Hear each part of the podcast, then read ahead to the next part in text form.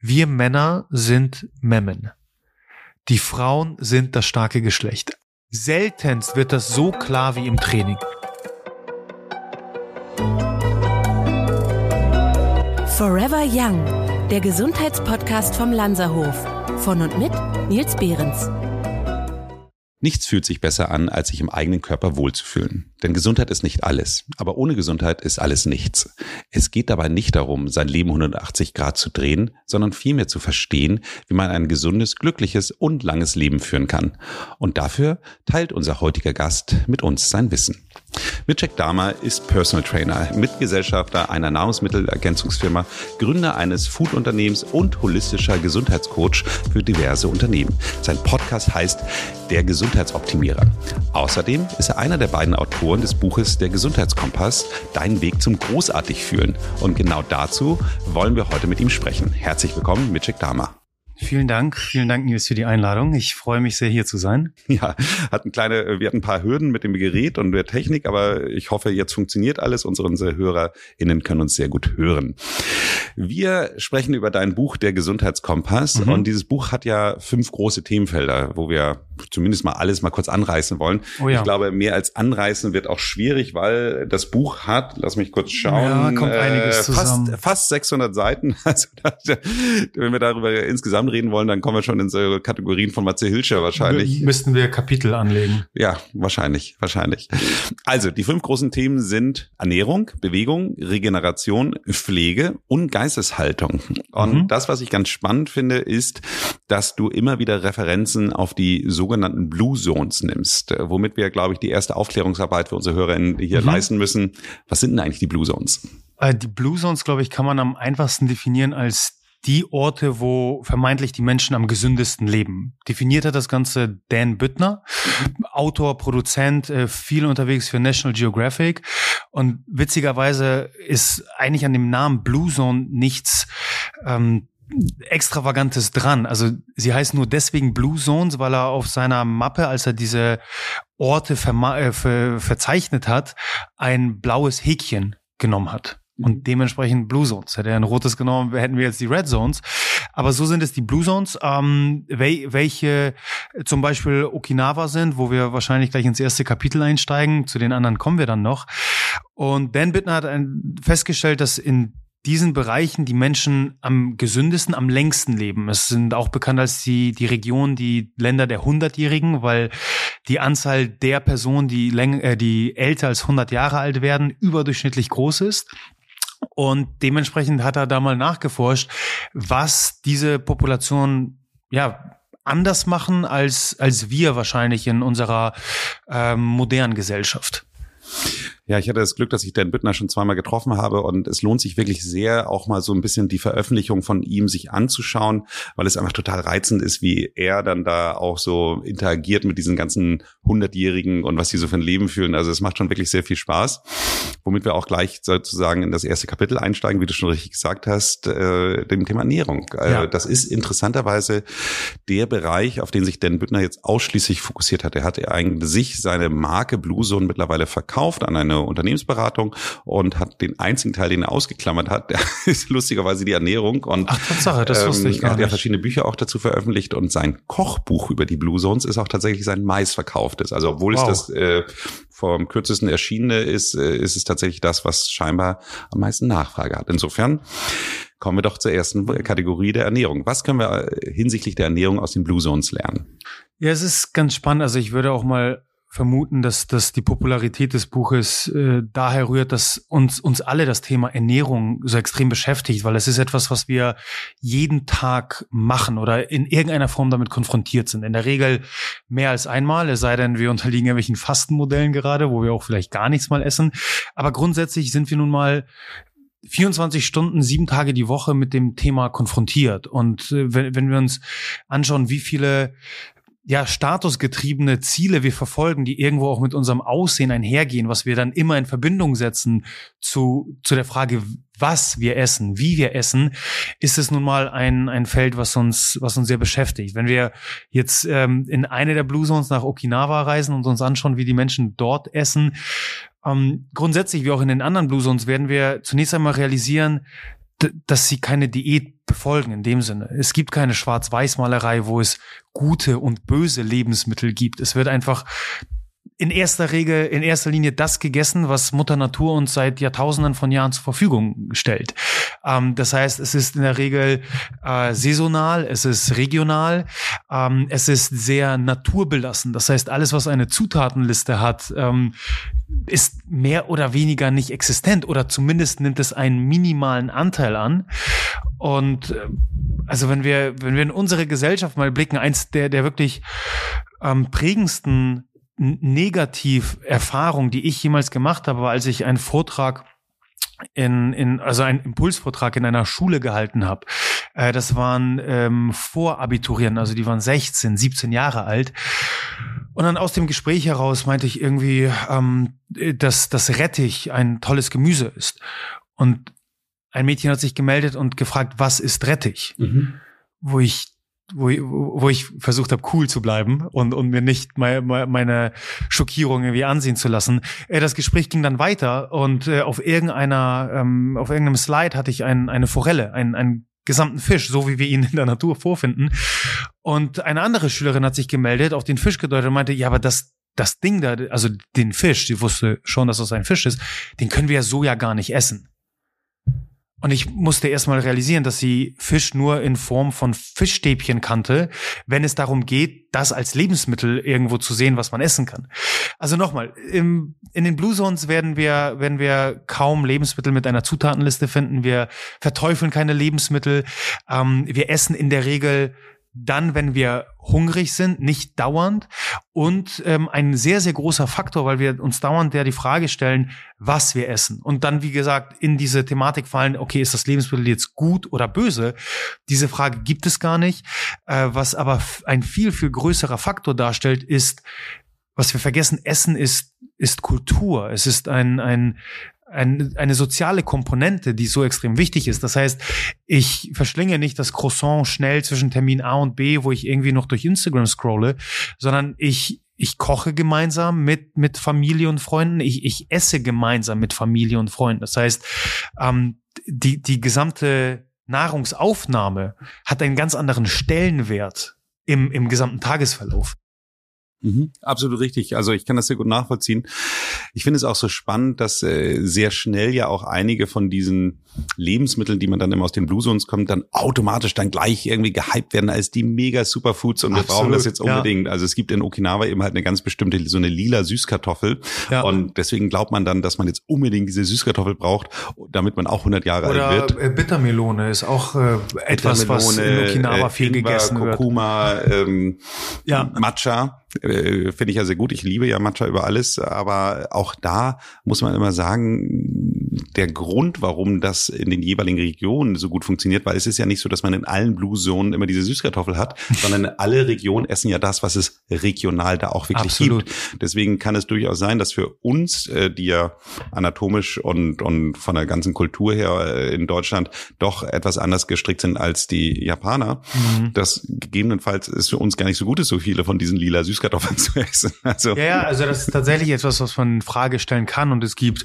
ähm, zumindest äh, anthropologische Ansätze, wo eben genau das nachverfolgt wird und geguckt wird, okay, wie sollten wir als ähm, Europäer eigentlich essen, weil was gab es seit Jahrtausenden von Jahren in unseren Breitengraden zu essen und in dem Sinne alles, was mit der Globalisierung kam und die, die Tatsache, dass wir das ganze Jahr über Mangos und Bananen zur Verfügung haben, man kann es durchaus in Frage stellen, ob das denn tatsächlich so förderlich für uns ist.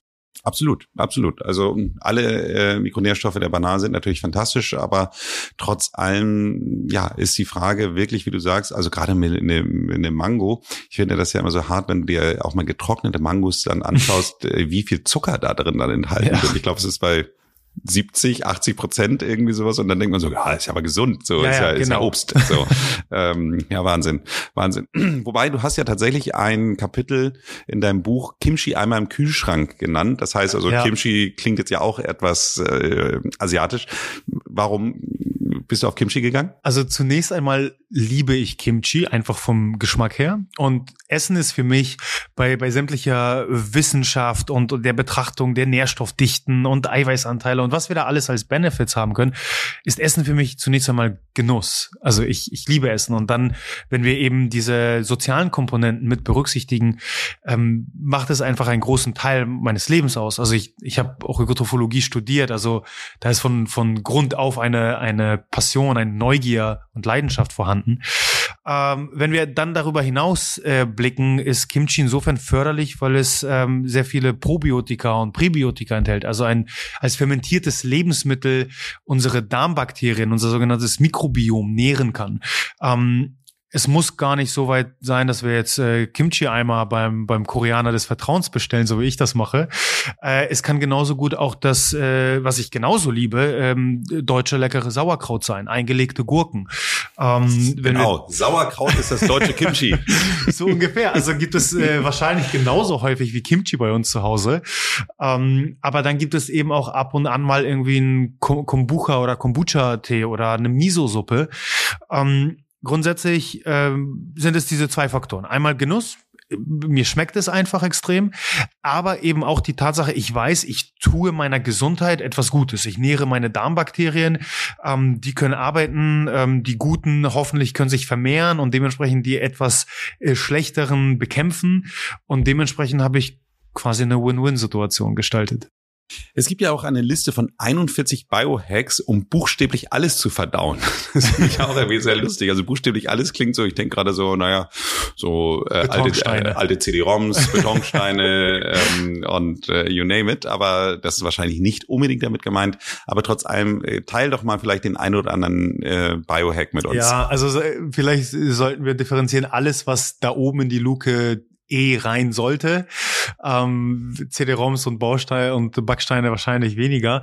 Aber ähm, wenn wir auf die 41 Hacks kommen, ich finde es ganz spannend, weil ich habe es schon erwähnt, wir stellen uns heutzutage so häufig die Frage, was sollten wir essen? Oder ich kann gar nicht aufzählen, wie häufig ich die Frage gestellt bekommen, äh, bekommen habe, Mischek, ist die Banane jetzt gut? Mischek, sind Haferflocken gesund? Aber die, die getrocknete Mango ist doch schlecht. Also wir sind ständig mit der Frage konfrontiert, wa was esse ich? Und dementsprechend landen wir in diese Schwarz-Weiß-Malerei, gute Lebensmittel, böse Lebensmittel. Ähm, auch was die Hacks angeht. Ähm, und by the way, Entschuldigung, wenn ich dich da unterbreche, es ändert sich ja auch schnell, wenn ich einfach mal überlege, Eier zum Beispiel, wie sehr waren Eier verteufelt ähm, zum Thema Cholesterinaufbau äh, und solche Sachen und wie viel Eier man maximal pro Woche essen sollte und ich weiß nicht was. Jetzt, äh, wenn man jetzt bei bei einigen Gesundheitsseiten schaut, dann sagen die alle, esst mehr Eier. Die mhm. Veganer sagen, um Gottes Willen, esst auf gar keinen Fall Eier. Also ich finde ja, dass das man, man gibt da, man hat das Gefühl, es gibt da kein richtig und kein falsch. Genau, das ist es eben. Also wir haben äh, hier unendliche Shades of Grey und wir können einfach nicht bei jetzt mittlerweile acht Milliarden äh, wundervollen Schneeflocken, also Individuen, sagen, ob ein Lebensmittel gut oder schlecht ist. Ähm, ich sag dann immer, das äh, habe ich früher von meinem, von meinem Physiotherapeuten die Antwort gehasst, es kommt drauf an. Äh, und es kommt eben in acht Milliardenfacher Vielfältigkeit drauf an, ob ein Lebensmittel für eine Person zu einem bestimmten Zeitpunkt eben gut ist oder nicht. Ähm, um deine Frage trotzdem nochmal aufzugreifen mit den Hacks. Lass uns dementsprechend eben wegkommen von der Frage, was essen wir und eher damit starten, wie wir essen. Weil damit können wir eben auch sehr viel Gutes tun und dazu führen, dass wir buchstäblich alles verdauen können. Äh, das sind für mich Hacks wie zum Beispiel die Tatsache, dass ich niemals im Stehen oder Gehen esse.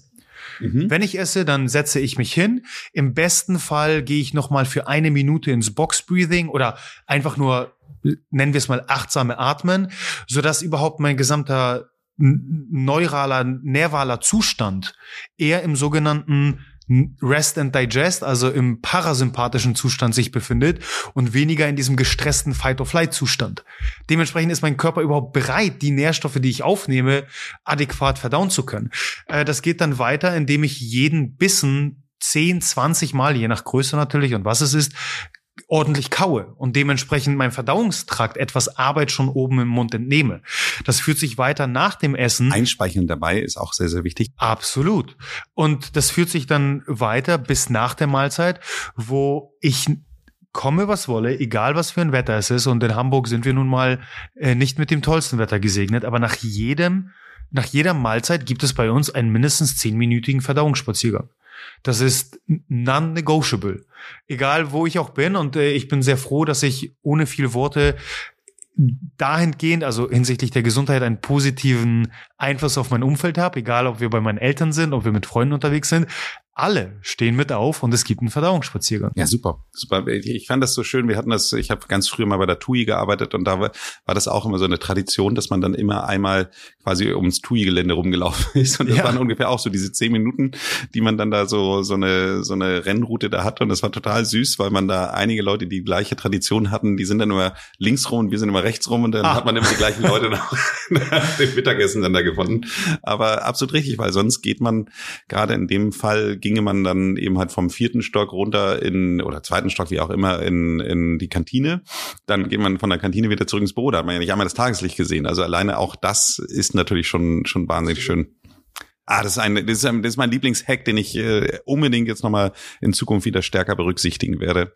Ja, es geht dann eben so Hand in Hand, wenn wir in diesen was wir ja immer verfolgen, holistischen Gesundheitsgedanken kommen, dann spätestens da gehen wir ja auch in andere Bereiche über, weil mit dem Verdauungsspaziergang kommen wir ja, ich will jetzt nicht vorgreifen, aber wir kommen ja nicht drum herum, dann irgendwo in den Bereich Bewegung, Training zu, äh, überzugehen. Lass uns doch rübergehen. Lass uns Deswegen. doch rübergehen. Ähm, du hast natürlich auch den Bereich Bewegung wieder mit einer Referenz zu einer Blue Zone begonnen. Und äh, welche hast du dir da ausgesucht? Äh, ich meine, wir sind da in Ikaria, Griechenland gelandet, oder? Mhm. Ich schaue mal kurz nach. Ich habe ja die Literatur hier vor mir liegen und es ist tatsächlich Ikaria, ja? Ja, genau. Das äh, Jäger und Sammler kannten kein Fitnessstudio genauso wenig wie die Bewohner von Ikaria.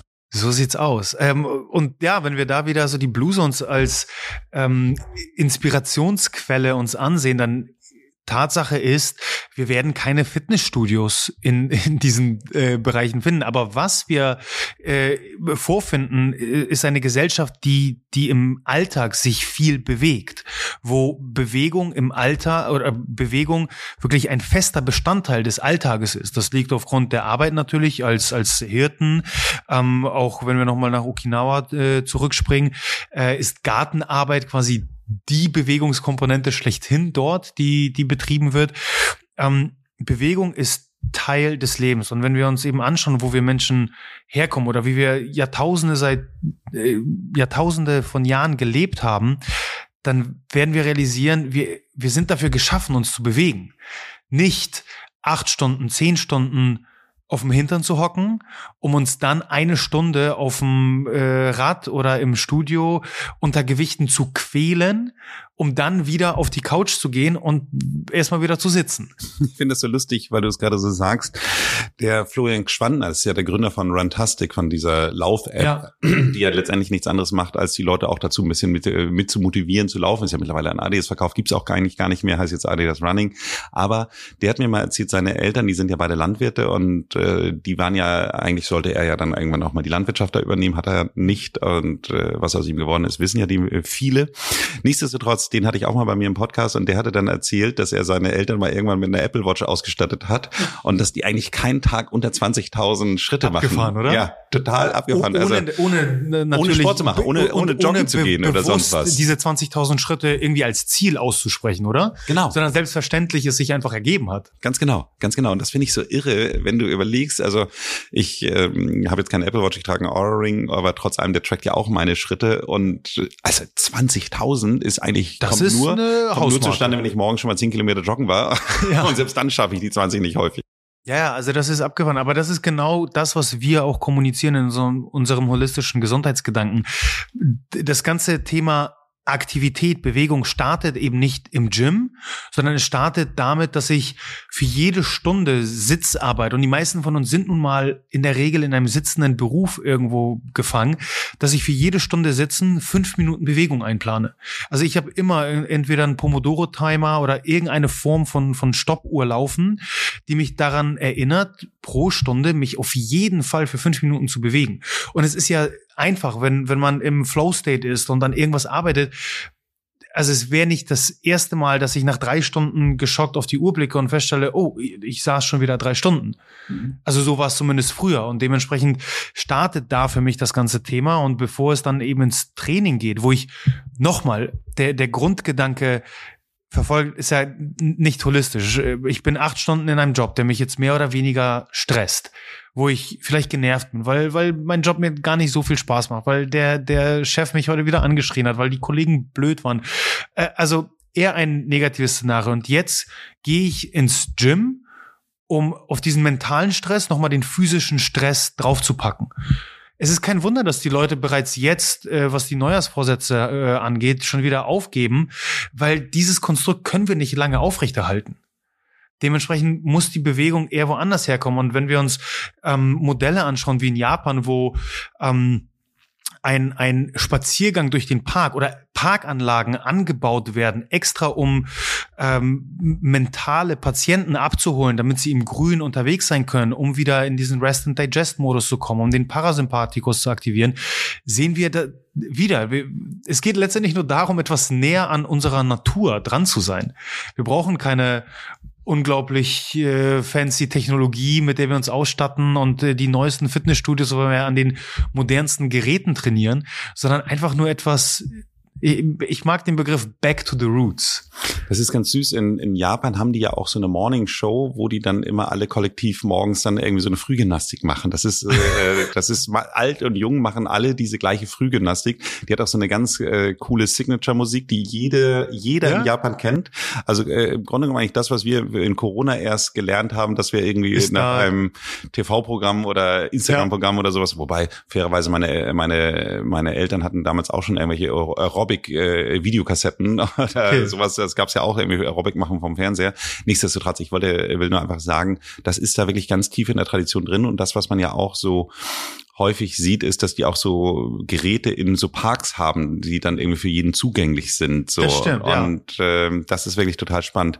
Ich möchte trotzdem noch mal ganz kurz auf eine ähm, Sache eingehen. Ein Kapitel, das du am Anfang in der Bereich Bewegung hast, ist die wichtigste Bewegungskomponente ist Need. Das schreibt sich N-E-A-T. Was ist denn Need?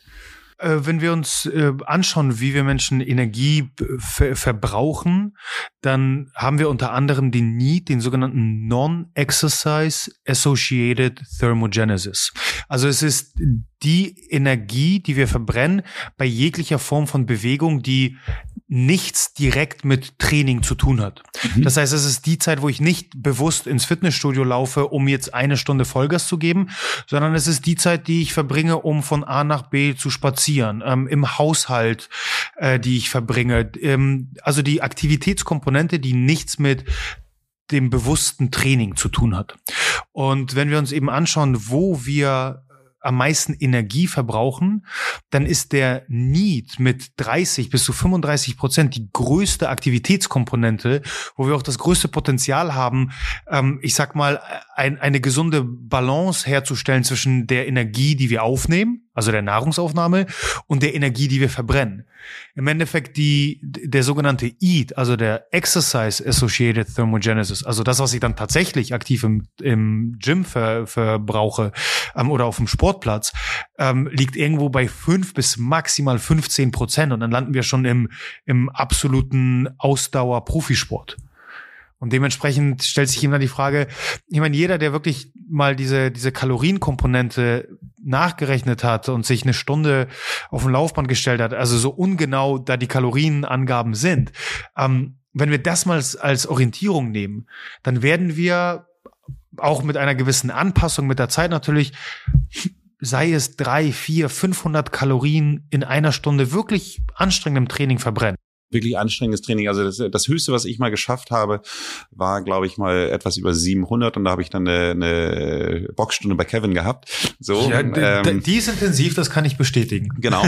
Aber äh, ansonsten selbst so dieses, dieses äh, High Cycle heißt es hier bei uns in Eppendorf, aber, aber Soul Cycle, also dieses Ja. Spinning. Ja. So, äh, das denkt man immer so, dass es so wahnsinnig viel verbraucht, aber letztendlich wird es nur einfach sehr, sehr warm in diesem Raum, deswegen schwitzt man so viel. Ja. Und äh, meine Uhr zeigt mir da auch selten über 500 an. Also Das selten. ist- so, und das kommt einem ja schon auch wahnsinnig intensiv vor. Absolut. Nur jetzt, wenn du jetzt eben die andere Komponente betrachtest, 500 Kalorien sind, ich will nicht lügen, zwei Snickers. Wollte ich gerade sagen, also eine Tafel Schokolade äh, kommt so ungefähr hin. Kann jetzt ja sagen, okay, wann esse ich schon eine Tafel Schokolade? Aber es sind natürlich auch schon so, ich glaube, ein Latte Macchiato hat irgendwie auch fast 200 Kalorien. Also von also es geht unglaublich schnell. Das heißt, das, was ich in dieser einen Stunde Vollgas verbraucht habe, kann ich sehr leicht wieder aufnehmen. Und, und darüber hinaus. Und dann reden wir ja noch gar nicht über die psychologische Komponente.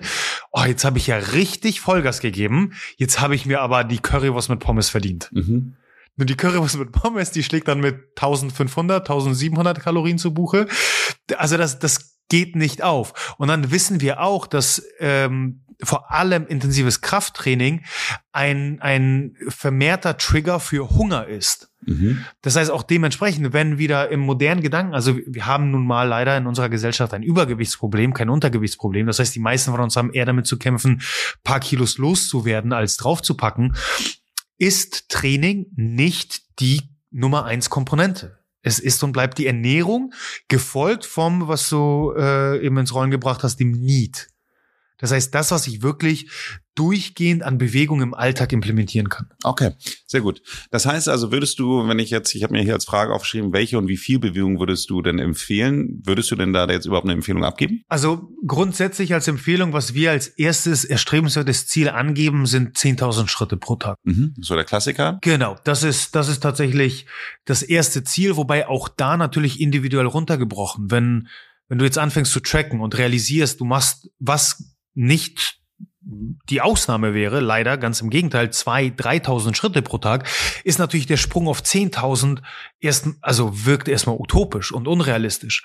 Aber dementsprechend, naja, es ist immer ein progressiver Prozess, den wir einleiten. Von daher lass uns von zwei, 3.000 erstmal auf 5.000 gehen. Ja, Von und ich fünf glaube, auf sechs. Und ich glaube, was wirklich, wirklich wichtig ist, ist das, was du angesprochen hast, dieses äh, fünf Minuten bewegen alle Stunde. Weil wenn ich dann, ich gehe meistens morgens joggen, wenn ich dann morgens dann äh, meinetwegen schon, schon meine 10.000 Schritte gemacht habe, dann ist nicht Job dann. Dann kann ich nicht den ganzen Tag mich gar nicht mehr bewegen. Das, Das ist einfach wirklich das. Entscheidende. Und das, damit meine ich nicht nur im Hinblick auf den Kalorienverbrauch, sondern es geht ja auch darum, dass mein ganzes Skelett zusammensatzt, dass meine, meine Muskeln nicht mehr beansprucht werden. Also dieses ganz dann von da an den ganzen Tag nur noch passiv sein, ist halt auch schlecht. Ja, also das ist die erste Komponente und darüber hinaus würde ich behaupten, sofern wir nicht in den Profisport übergehen, wo Performance leider vor Gesundheit steht. Mhm.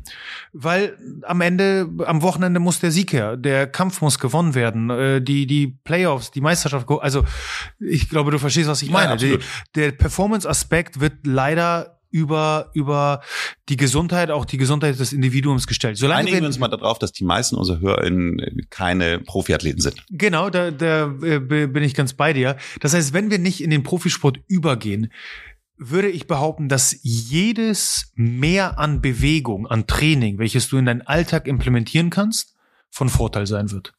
Und das, das sehen wir die Bank durch. Das heißt, wenn es nicht nur exzessives Joggen ist, das heißt nur diese eine Komponente von Bewegung, sondern dann vielleicht auch mal eine, eine Krafteinheit mit dazwischen ist, wo wir eher gewisse äh, Muskeln bedienen und, und, und stressen erstmal. Ähm, wenn es dann auch nicht immer das äh, moderate Laufen ist, sondern vielleicht mal eine knackige kurze Sprinteinheit oder dann eben der etwas entspanntere Spaziergang. Das ist auch da wieder wie, wie beim Essen. Nicht schwarz und weiß, sondern und so von allem etwas bedienen, dann wird jede Komponente so einen weiteren Baustein ähm, mitbringen, um die Gesundheit zu optimieren. Einen kurzen Hinweis in eigener Sache. Habt ihr schon einmal über den Landshof als Arbeitgeber nachgedacht? Da kann man noch mehr über das Thema Gesundheit und ein langes Leben lernen als hier in diesem Podcast. Konkret suchen wir zum Beispiel gerade MitarbeiterInnen für den Empfang in Hamburg. Aber es sind auch noch viele andere spannende Positionen frei. Schaut doch mal rein. Unter www.landshof.com slash Karriere findet ihr alle offenen Stellen. Und vielleicht lernen wir uns bald als Kollegen kennen. Eins meiner Lieblingsthemen in der letzten Zeit sind ja auch die Geschlechterunterschiede. Da hast du ja auch ein Kapitel zu. Oh ja, ganz spannend. Und äh, wo unterscheiden wir uns denn hinsichtlich der Bewegung in den Geschlechtern? Hm, also das ist ähm, eine der Erfahrungswerte hauptsächlich aus dem äh, Coaching und, und da eben wirklich alle Personengruppen durch. Also jung, alt, Profi, nicht Profi, mehr oder weniger fit, also auf, auf wirklich allen Leveln. Ähm, ich würde mal behaupten, die meisten Unterschiede sind erstmal auf hormoneller Ebene. Wir Männer sind einfach, was unseren Hormonzustand angeht, etwas geradliniger unterwegs und dementsprechend simpler gestaltet. Ähm, in einem das würden die ein oder anderen Frauen sagen, sind wir insgesamt, aber ja. das wollte ich, wir sind ja im Bereich Training, deswegen ähm, blei bleiben wir erstmal hier. Ähm, die Frau ist einfach komplexer gestaltet und unterliegt dem, dem Zyklus, der in der Regel, wenn alles äh, na, nach gesundheitlichen Normen abläuft, plus minus drei, fünf Tage, lass es sein, aber irgendwo 28 Tage lang ist. Und dementsprechend ähm, ein größeres Gefälle zwischen, ich spreche immer von der Wonder Woman Phase, also die die ersten zwei Wochen, die die äh, Follikularphase, also ab Stopp der Blutung bis zur Ovulation. Und dann gehen wir in die sogenannte, ähm, äh, liebe Frauen, verzeiht es mir, Grinch Phase über, mhm. ähm, also alles dann eben von der Ovulation ähm, bis bis zur Periode bis zur PMS, ähm, wo wir dann mit Blick auf, auf die Trainings- oder Bewegungsaktivitätskomponente durchaus größere Unterschied, Unterschiede fahren sollten. Auch da individuell ganz, ganz unterschiedlich. Ich habe Frauen gecoacht, ähm, bei denen ob, also alles lief gesundheitlich optimal, egal ob jetzt im, im Profisportbereich oder nicht, aber die Regel einen geringen ähm, Faktor dargestellt hat, was die Leistungskurve angeht. Äh, die meisten Frauen allerdings, und äh, am, am meisten natürlich betreut äh, habe ich meine bessere Hälfte zu Hause, wo wir sehr viel daran gearbeitet haben, ähm, unter der Betrachtung, ich sag mal, alles etwas zu optimieren. Ähm, die meisten Frauen davon extrem profitiert haben, wenn die Trainingskomponente, vor allem die, die Peak-Leistung, die erbracht werden möchte, äh, man aufgeteilt hat eben in diese Wonder Woman Phase und äh, Grinch Phase.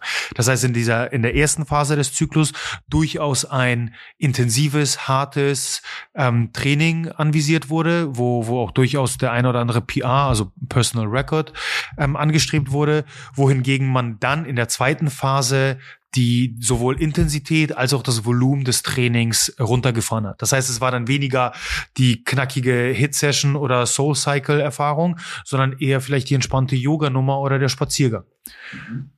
Sehr spannend, sehr spannend. Das heißt aber, es gibt ja auch tatsächlich gewisse Übungen, sage ich mal so, äh, die, wo Frauen tatsächlich gewisse anatomische Nachteile haben. Also ich äh, meine äh, eine meiner Lieblingsthemen, die ich ja immer gerne mache, sind so Klimmzüge.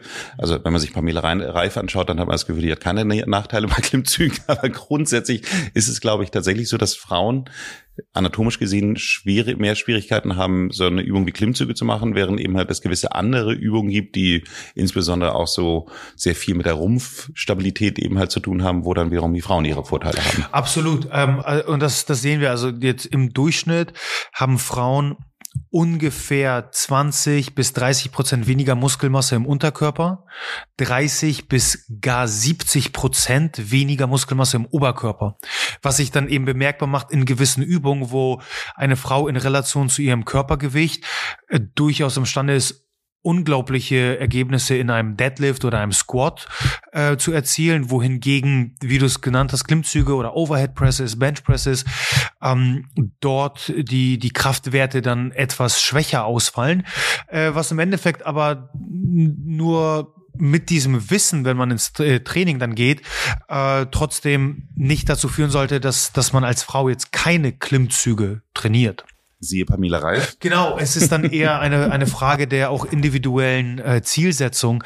Und äh, da wurde ich als Coach eher damit konfrontiert, dass, ich sag mal, Kunde Mann eher daran interessiert ist, Muskulatur aufzubauen, Kundin Frau eher daran interessiert war ähm, oder ist, ähm, den Körper zu straffen, zu tonen. Äh, äh, es ist einfach letztendlich nur eine andere Begrifflichkeit, die verwendet wird. Am Ende, wenn wir ehrlich sind, ist es immer dasselbe Ziel, die Optimierung der Körperkomposition. Das heißt, ein relativ geringer Körperfettanteil und ein relativ hoher höherer, als, als es aktuell der Fall ist, Muskelanteil, äh, weil dadurch auch dann dementsprechend eine gewisse Optik ähm, erzielt werden kann.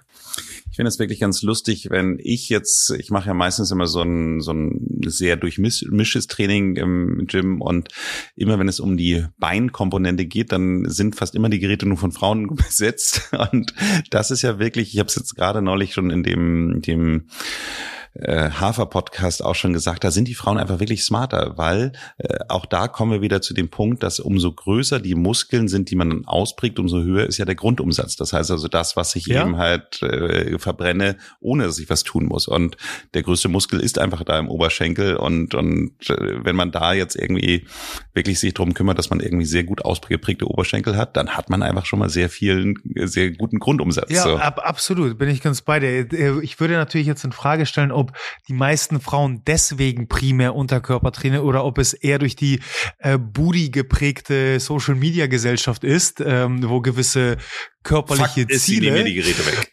Ach, darauf wolltest du hinaus. ähm, ein Faktor auf jeden Fall, was das Training angeht, äh, den ich noch loswerden möchte, ähm, wenn es eben um die Geschlechterunterschiede geht, das, das muss ich wirklich festhalten und das äh, ist meine Erfahrung aus, aus jetzt mittlerweile 15 Jahren Coaching und, und da nochmal wirklich die Bank durch. Wir Männer sind Memmen. Die Frauen sind das starke Geschlecht. Und im Training, also seltenst wird das so klar wie im Training. Nicht umsonst ähm, sind Frauen diejenigen, die auch die Kinder zur Welt bringen, weil wir Männer, ich bin davon überzeugt, wir würden die Last, die Schmerzen niemals überstehen. Und es ist wirklich abgefahren, aber im Training macht sich das immer wieder bemerkbar. Da, wo wir Männer ab einem gewissen Gewicht, einer Intensität wirklich äh, jammern und stänkern und drunter brechen. Ich habe etliche Frauen gecoacht, die unter einer Last hingen, die wirklich am absoluten Limit war. Und von außen betrachtet, mit all meiner Erfahrung, musste ich mir selbst die Frage stellen, kann, kann sie noch? Ist sie über, also strengt das sie, strengt sie das überhaupt an? Da, da sind Frauen wirklich, was das angeht, ähm, an, anders, anders aufgestellt. Ja. Chapeau. Chapeau, Chapeau. Kommen wir dann trotzdem doch mal, nach dem Training kommt ja auch die Regeneration. Oh ja. Und auch hier gibt es eine Analogie zu einer Blue Zone. Das heißt, äh, wohin reisen wir denn jetzt zusammen? Ich äh, meine Nicoya, Costa Rica. Ja, genau. Ne? Da machen wir erstmal ein Mittagsschläfchen. genau, es geht bei dem Thema äh, Regeneration natürlich auch über das Thema Schlaf. Und äh, da im Zusammenhang mit dem Schlaf auch eins der, der besonders schönen Themen, die äh, Zirkidan, nee, zirkidiane Rhythmus, auch ein schweres Wort. Aber ähm, klär uns doch mal auf, was das ist. Ähm, also beim zirkadianen Biorhythmus geht es letztendlich um nichts weiter als um unsere innere Uhr, die Jahrtausende von Jahren ähm, danach ausgerichtet war, wann es eigentlich hell und dunkel ist. Und die einzige äh, Lichtkomponente, die uns zur Verfügung stand, war die Sonne. Ähm, äh, ein werter Herr Edison hat unglaublich viel beigesteuert, was, was die Entwicklung unserer modernen Gesellschaft angeht. Aber wenn es eben um die Unterstützung unseres zirkadianen Biorhythmus angeht, hat er eigentlich ziemlich viel Negatives ins Rollen gebracht, weil heutzutage sind wir leider damit konfrontiert, dass ähm, die Sonne nur noch ähm, ein Faktor darstellt, äh, wir aber jederzeit die Nacht zum Tag machen können äh, was äh, super ist für gewisse gesellschaftliche, soziale Aktivitäten. Wenn es aber darum geht, unsere innere Uhr zu unterstützen, ähm, das Ganze gesundheitlich eher negativ, denke ich, zu betrachten ist, weil wir sind nun mal keine nachtaktiven Tiere. Äh, wir, wir sind danach ausgerichtet, uns eben nach, nach de, dem Helligkeitszustand zu richten. Ähm, und nochmal, sobald die Sonne unterging, war es dunkel. Ich habe nichts gesehen. Was, was soll ich denn dann noch unterwegs sein? Es war Zeit zu schlafen. Ähm, ich habe festgestellt, dass wir, wenn es um die Schlafqualität geht, sehr viel darüber sprechen, wie lange sollten wir jetzt eigentlich schlafen. Und da sind wir uns relativ sicher, dass wir irgendwo als Erwachsene zwischen sieben und neun Stunden ähm, Schlaf brauchen, um, um gesundheitlich optimal zu funktionieren. Äh, Gerade heute Morgen mit einem Kunden, die äh, das Gespräch gehabt, äh, was äh, es ging um seine, seine Kinder, also seine Tochter als Teenager, die auch mal gerne bis elf schläft, wo wir bei Teenagern wissen, lass sie so lange schlafen, wie wie sie es gerade benötigen. Ähm, also da da sehen wir eben Altersunterschiede. Also noch, wir reden viel über, über die Dauer des Schlafes. Genau, eine Teenagerin, die ist, äh, von der ich weiß, dass sie diesen Podcast hört. Also Tessa, herzliche Grüße, äh, gehen an dich raus und schlaf so lange, wie du willst. äh, absolut. Äh, ja, das heißt, wir reden viel über die Zeit, aber noch entscheidender und wo ich selbst bei mir, wie auch äh, bei, bei Kunden immer wieder Benefits erfahren habe, ist, wenn wir einen gleichmäßigen Rhythmus beibehalten, der größtenteils eben durch die, ähm, durch den Faktor Licht bestimmt wird. Das heißt, wenn ich jetzt äh, das Beispiel nehme bei uns zu Hause, wie es abläuft, ab spätestens 8 Uhr ist äh, überall Licht gedimmt. Ich laufe äh, zu Hause nur noch mit meiner Blaulichtfilterbrille Ach, rum. Tatsächlich. Äh, absolut. Ich versuche. Wir haben eine extra Folge zum Thema Lichthygiene gemacht. Da geht's ja genau um diese ja? Blaulichtfilterbrillen. Aber ja, spannend. Doch, doch, doch. Halte ich äh, wirklich sehr viel von. Ähm, Handy ist auf ein Minimum gestellt. Äh, Laptop ist auf ein Minimum gestellt. Ich arbeite mit einer App, äh, Flux F. Lux, die automatisch die Helligkeit wie auch die, die das Blaulicht äh, des Monitors anpasst, äh, weil es lässt sich nun mal nicht vermeiden, dass ich auch äh, mal bis spät arbeiten muss am Rechner, aber dann sorge ich dafür, dass das zumindest ähm, alle Faktoren, die ich irgendwo kontrollieren kann, optimal ausgerichtet sind. Äh, wenn es mal einen entspannten äh, Hashtag Netflix and Chill Abend gibt, dann auch da mit Blaulichtfilterbrille und, und eben mit gedämmt, gedämmtem Licht. Ähm, das äh, zieht sich dann weiter, dass ich morgens versuche, mit Licht wach zu werden. Jetzt natürlich sehr, sehr schwer äh, in Hamburg im Winter. Ich habe Ich habe auch einen Lichtwecker zu Hause, genau, darauf wollte ich hinaus äh, mit dem ich aufwache. Ich versuche möglichst und mein Rhythmus ist tatsächlich äh, so klar bestimmt, dass ich ohne Wecker eigentlich wach werde, also dass ich auch der Lichtwecker erst zehn Minuten später ungefähr angeht, also dass mein Rhythmus da irgendwo optimal läuft. Wenn wir jetzt eben an unser modernes Leben denken, geht es hauptsächlich darum, ich sag mal auch da so eine gesunde Balance hinzubekommen, weil sehr viele soziale Komponenten spielen sich nun mal in den Abendstunden, in den, wenn nicht gar Nachtstunden ab. Jetzt stellt sich für mich nur die Frage, okay, das ist auch in Ordnung. Ähm, aber nur weil ich ein, zwei Abende am Wochenende dann vielleicht es etwas später wird, kann ich ja immer noch fünf, fünf Tage irgendwie meinen zirkadianen Biorhythmus optimal gestalten. Weil, also vor allem wir zu Hause sehr, sehr ritualorientiert unterwegs sind. Das heißt, vor allem unter der Woche ähm, haben wir einen sehr, sehr geregelten Ablauf zu Hause. Und da gehört eben auch die Kontrolle des, des Biorhythmus dazu. Mhm. Du hast ja in deinem Buch die fünf Biohacks für einen besseren Schlaf.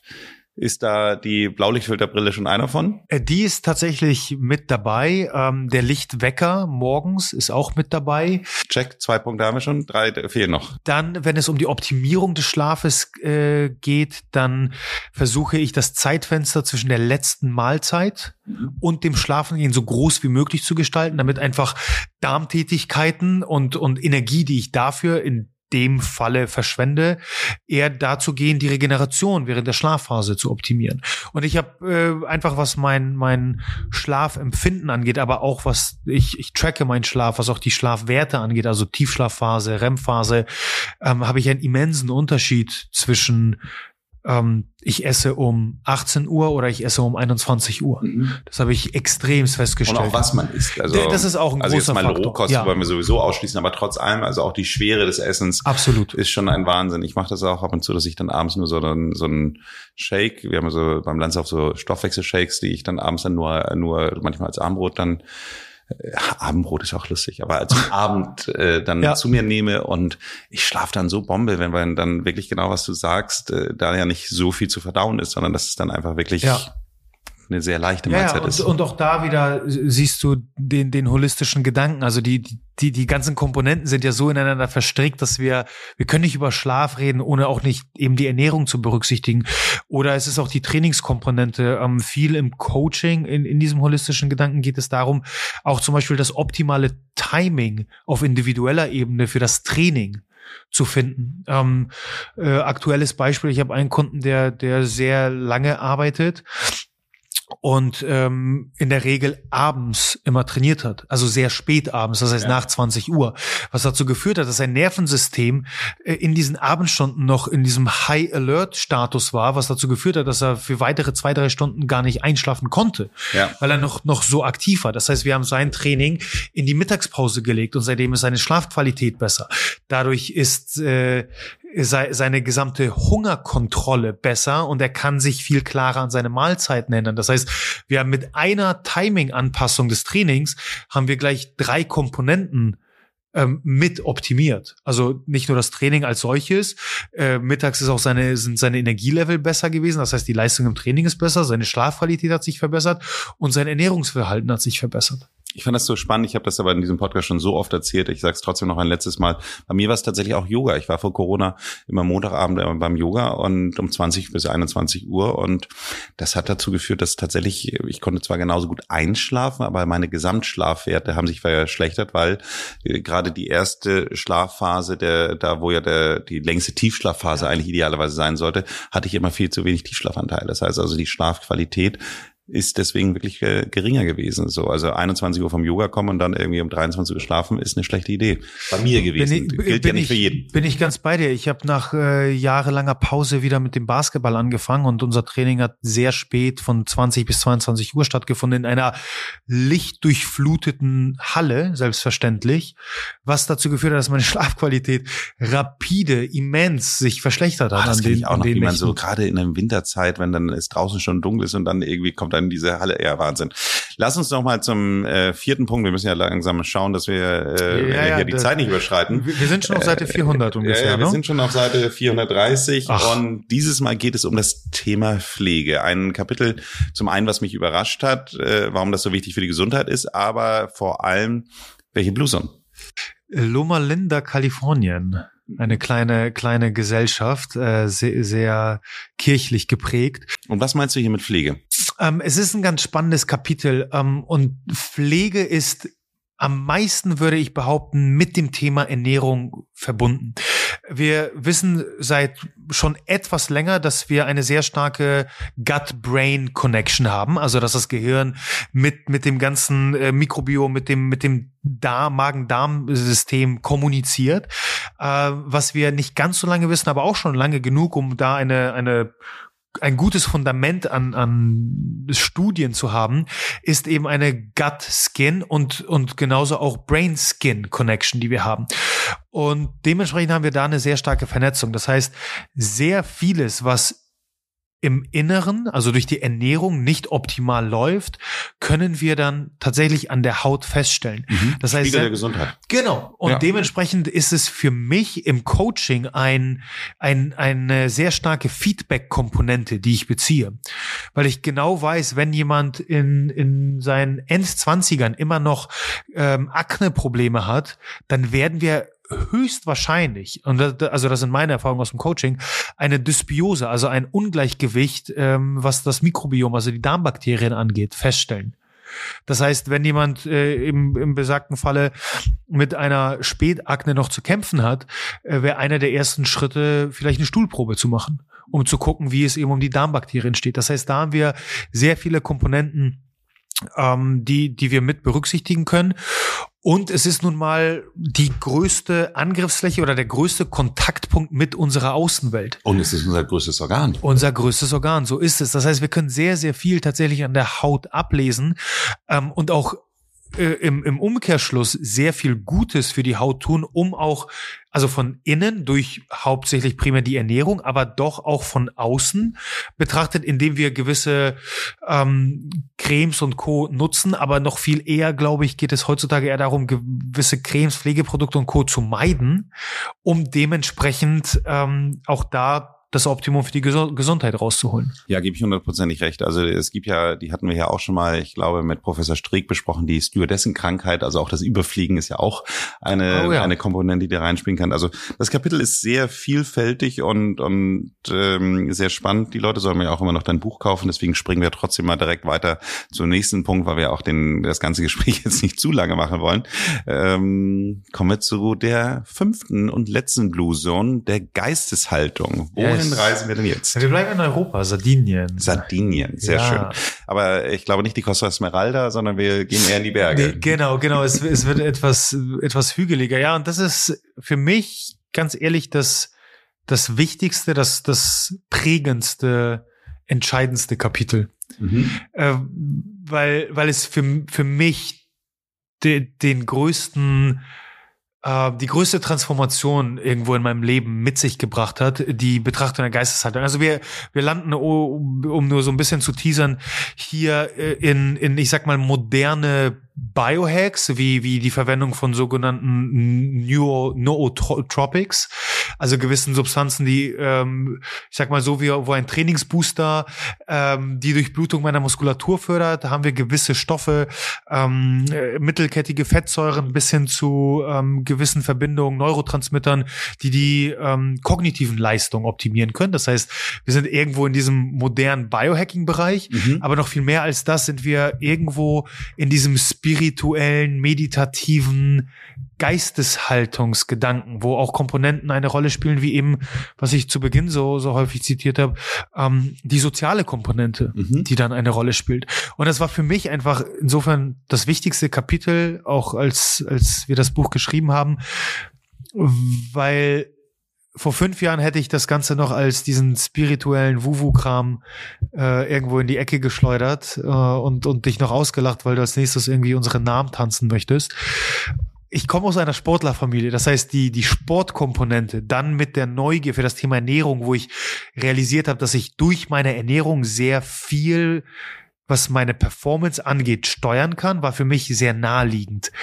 Ähm, das Thema Geisteshaltung und dass es viel mehr um diesen internen Monolog geht, den ich mit mir selbst habe und viel weniger um diese externen Ablenkungen, denen wir ständig ausgesetzt sind, das war tatsächlich neu für mich. Und das war auch in meinem gesamten Umfeld nicht so anerkannt, weil in, in meinem gesamten bekannten Freundes-, Familienkreis gab es niemanden, der spirituell in irgendeiner Form erzogen wurde. Das ist nichts, was wir in der Schule lernen. Wir, also ich habe zumindest nicht an der Schule, an der Uni gelernt zu zu meditieren, zu oder ich sag Nein, mal Religionsunterricht hatten wir. Genau, Religion und dann äh, Ethik gab es auch, aber das war das ging so ein bisschen in die Richtung, wo man sich mit mit vielleicht anderen Fragen beschäftigt hat, aber trotzdem ähm, das achtsame in sich hineinhorchen ist, glaube ich, heutzutage, wo wir eben diesen externen Ablenkungen dauernd unterliegen. Also ich denke ganz klar an, an Social Media und, und, und einfach auch die, die Summe, die Frequenz, in der wir mit, mit Informationen beladen werden. Es ist so viel einfacher, sich dauernd davon ablenken zu lassen, als in sich hineinzuhorchen und, und sich tatsächlich diesen, den inneren Dämon mal zu stellen. Und das war dementsprechend für mich irgendwo in meinen Mitzwanzigern ein, also nochmal, das ist eine riesige Transformation, die ich erlebt habe. Ich finde das sehr spannend. Wir hatten ja hier auch äh, gerade erst vor kurzem einen Gast, äh, der auch äh, darüber gesprochen hat, dass das Gehirn einfach ein wahnsinnig soziales Organ ist. Und äh, das, was wir immer denken, was wir machen müssen, um es fit zu halten, das Gehirntraining ist nicht äh, Sudoku oder Kreuzworträtsel mit gemeint, sondern Gehirntraining ist eben halt die größte Herausforderung, das sind so Dinnergespräche so oder, oder Cocktailpartygespräche, weil sich mit anderen Leuten zu unterhalten und parallel rechts und links dann noch weitere Gespräche zu haben, ist halt die, die, der, die, der Zehnkampf, die Königsdisziplin für das Gehirn, aber nichts ist besser dafür. Und deswegen hat ja auch die Nina Ruge auch hier bei uns in meinem Podcast gesagt, dass eine der großen Faktoren für das Thema Demenz eben halt unter anderem eben halt auch die Schwerhörigkeit ist, weil man dann genau diesen Zehnkampf nicht mehr so gut dran teilnehmen kann, weil man eben halt kein äh, aktiver Partner der Dinnergespräche dann häufig mehr ist, sondern sich dann manchmal so zurücklehnt und einfach die Leute sabbeln lässt, sage ich mal so im Norddeutschen. Und das eben halt ein großes Problem ist dafür. Und es ist wie alles in, in, in unserem Leben oder an unserem Körper, if you don't use it, you lose it. Absolut. Bin ja. ich bei dir. Du hast ja ähm, den, nachdem die fünf Kapitel durch sind, oder andersrum gesagt, ich stelle als letzte Frage ja immer, ob du noch einen Tipp für unsere HörerInnen hast. Und äh, da komme ich zu der letzten Frage, die ja auch dein, dein Buch mit beendet. Du hast ja eine kleine Challenge nochmal. So, Absolut. Möchtest du vielleicht als letzten Tipp für unsere HörerInnen sehr gerne diese Challenge noch mit uns teilen? Ja, sehr gerne. Äh, es ist unser Mantra, also und, und das, das Fundament unserer Gesundheit und, und es bildet quasi den Einstieg. Wenn ich mir jetzt die Frage stelle, okay, ich, ich könnte gesünder leben, ich könnte optimieren und, und stellen wir da erstmal klar, warum, weil ich bin davon überzeugt, dass Gesundheit unser höchstes Gut ist, Absolut. Was, wir, was wir schützen müssen. Aber das glaube ich, ich glaube, also ich glaube, die meisten Leute, die sich einen Gesundheitspodcast anhören, die werden das ähnlich Genau, sehen. deswegen treffen wir hier wirklich auf, auf offene Ohren. Äh, davon gehe ich stark aus. Und äh, unser Mantra ist äh, Walk, Breathe, Hydrate. Also es beinhaltet so die drei Kernkomponenten, wo ich sage, das ist der Einstieg in das Thema Gesundheit. Macht das für 30 Tage oder neuesten Studien nach müssten wir 66 Tage 66 lang Tage, genau. äh, ein, ein Habit, ein Ritual ausführen, damit es sich dann tatsächlich einprägt, dann la lass uns dann gleich auf die im, im, im aktuellsten Sinne auf die 66 Tage gehen. Aber es sind drei Komponenten. Walk, Breathe, Hydrate. Walk, 10.000 Schritte pro Tag und da durchaus äh, individuell runtergebrochen. Also nochmal, wenn, wenn du realisierst, dass du aktuell 2.000 Schritte pro Tag machst, dann werden fünf eine immense Challenge sein. Das ist mehr als doppelt so viel. Ich fahre viel Fahrrad. Zählt das ein bisschen mit? Ey, absolut. Also das ist ja genau. Dann müssen wir jetzt wieder mit mit mit smartem Verstand irgendwo das Ganze individuell runterbrechen, weil wenn du viel Fahrrad fährst, dann ist das ja auch eine Bewegungskomponente. Wenn es dann nur 7000 sind, dann dann kriegst du von mir trotzdem ein Häkchen. Alles klar. Danke. Also das ist einmal die Bewegungskomponente. Ähm, breathe. Ähm, Atmung ist für mich der, der simpelste, leichteste und am, am besten kontrollierte Einstieg in das Thema Achtsamkeit, Meditation, in sich hineinhorchen und nicht von außen ablenken lassen. Das heißt, ähm, ich propagiere jeden Tag zwei Minuten damit zu verbringen, achtsam zu atmen. Das kann eine, eine Atemtechnik sein, wie das Box Breathing zum Beispiel, also wo ich haben wir hier schon Im, häufiger geteilt, aber du kannst ja. es ja trotzdem nochmal sagen, was genau Box Breathing ist, ja, ist ja in 10 ich Sekunden erklärt. Vier, vier Atemzyklen letztendlich, wie ich meine Atmung aufteile. Einatmung, halten. Vier Sekunden einatmen? Genau, in der Regel wird es mit vier Sekunden äh, eingeleitet, vier Sekunden einatmen, vier Sekunden halten, vier Sekunden ausatmen, vier Sekunden warten und ab in den nächsten Atemzug. Es gibt etliche Apps, die die quasi so einen Timer mit einem Gong äh, dann dann für einen mit Time, das heißt man muss nicht zählen und einfach mal zwei Minuten durchatmen. Die besten Zeitpunkte für mich sind morgens, bevor der ganze Stress des Alltages beginnt, wo ich erstmal, ich sag mal, meine Baseline etwas runterfahre, ähm, vor dem Essen, wenn ich, wenn ich gestresst bin. Vor oder, Essen ist eine super Idee, habe ich noch nicht drüber nachgedacht. Oder ja. abends, wenn ich, wenn ich eben die Schlafphase einleite und runterkommen möchte. Und ich finde, ein Punkt, der mir ganz wichtig in diesem Zusammenhang mal war, was ich gelernt habe, ist, weil man denkt sich so, was soll das schon bringen, dass ich jetzt zwei Minuten anders atme, dass äh, Fantastische daran ist, dass wenn man sich regelmäßig seine Atmung trainiert, dass man dann automatisch im Alltag besser atmet. Das heißt, also Absolut. das finde ich ist der, der entscheidende Punkt, weil sonst könnte man das ja Ganze irgendwie auch abtun und sagen, das wird mir ja nicht viel bringen. Bringt aber viel, weil alles, was ich dann trainiere, auch nur kurz mal gut zu machen, mache mhm. ich dann nicht mehr ganz so schlecht über den Rest des Tages. Das stimmt, das stimmt. Und äh, mit dem, ich sag mal, dieser bewusst gewählten zweiminütigen Auszeit, die ich für mich nehme, würde ich noch mit hinzunehmen, darauf zu achten, durch die Nase zu atmen. Das heißt, wenn ich nicht gerade beim High Cycle bin oder unter einer Langhantel hänge und am Hecheln bin, dann müssen wir uns angewöhnen, durch die Nase zu atmen, weil auch da aktivieren wir eher den Parasympathikus die Mundatmung ist eher der, der Fight-of-Flight-Modus wieder, der aktiviert wird. Ähm, es geht auch einher mit gewissen Muskeln im Kiefer, im Nacken, die dann einfach falsch angesteuert werden. Das heißt, eine nasale Atmung und eben diese zweiminütige Auszeit. Und der letzte Punkt, Hydrate, ist für mich der, der simpelste, einfachste Einstieg in das Thema Ernährung. Ähm, oh ja. Oh, sorry. So, wir schicken hier mal Wasser ein. Wo wir gerade beim Thema sind. Ähm, ja. Das heißt, wir, wir landen auch da schon wieder. Ist die Banane nach 18 Uhr jetzt gut? Wie viel Eiweiß sollte ich essen? Lass uns damit starten, die 35 bis 40 ml pro Kilogramm Körpergewicht, um das Ganze etwas individueller zu gestalten, als jetzt diese pauschale Aussage der DGE, anderthalb bis zwei Liter, weil ich mit knapp 110 Kilo werde mehr brauchen als eine 60 Kilo Dame. Okay, 35 ml. So, nehmen wir jetzt mal an, was, was hat der Durchschnittsdeutsche, also wir haben ja mehr Frauen hier bei den Hörerinnen und das heißt, Irgendwo so um die 60, 65 60. Nehmen wir Kilo. mal so 35 ml mal 60 sind wir bei 2,1 Liter. Ja, also es ist in der Krasser Regel Scheiß. mehr als, als wir aktuell zu uns nehmen. Aber ganz viele Ernährungskomponenten werden schon dadurch besser, dass wir den Wasserhaushalt beachten. Weil wir letztendlich im Gehirn, wir haben das, das gleiche Zentrum für durstig und hungrig. Das heißt, sehr häufig, wenn wir in unserer Snack-Gesellschaft, die ja 24 Stunden, sieben Tage die Woche Snacks auch zur Verfügung hat, landen, ist der Griff in die Süßigkeitenschale sehr schnell getan. Ähm, Wäre vielleicht gar nicht nötig, wenn, wenn ich meinen Wasserhaushalt optimieren würde. Das startet damit, dass ich morgens ein großes Glas Wasser trinke, weil über die Nacht haben wir einen gewissen Wasserverlust durch Schweiß, Atmung und Co. Ähm, das heißt, ich gebe meinem Körper am Morgen erstmal das, was er am nötigsten hat. Und das sollte sich dann über den Tag weiterziehen. Und das sind so drei Komponenten, wo, wo ich davon überzeugt bin, dass egal wo, wie gesund wir sind, jeder wirklich dann auch individuell hier und da ein bisschen angepasst, aber tatsächlich umsetzen kann. Ausgezeichnet. Wer mehr von dir erfahren möchte, kann ja mal auf die Website gehen, thebluezone.de, wobei man das Blue ohne E schreibt, also Yes. B-L-U Zone wie Zone.de. Und da gibt es auch das Buch zu kaufen. Und ansonsten sage ich vielen Dank für das Gespräch. Vielen, vielen Dank, Nils. Danke dir. Hast du schon mal eine der Blue Zones besucht? Äh, witzigerweise ja, ohne mir dessen bewusst zu sein. Äh, das war mal ein Familienurlaub äh, mit meinen Eltern auf Sardinien, äh, wo mir der Begriff Blue Zones äh, überhaupt nicht bekannt war und ich auch noch weit davon entfernt war, meine Gesundheit zu optimieren. Wenn Ihnen diese Folge gefallen hat, dann hören Sie doch auch mal in die Folge Nummer 65 rein. Gesunder Darm selbstgemacht. Hier sprechen wir über die Vorteile des fermentierten Essens.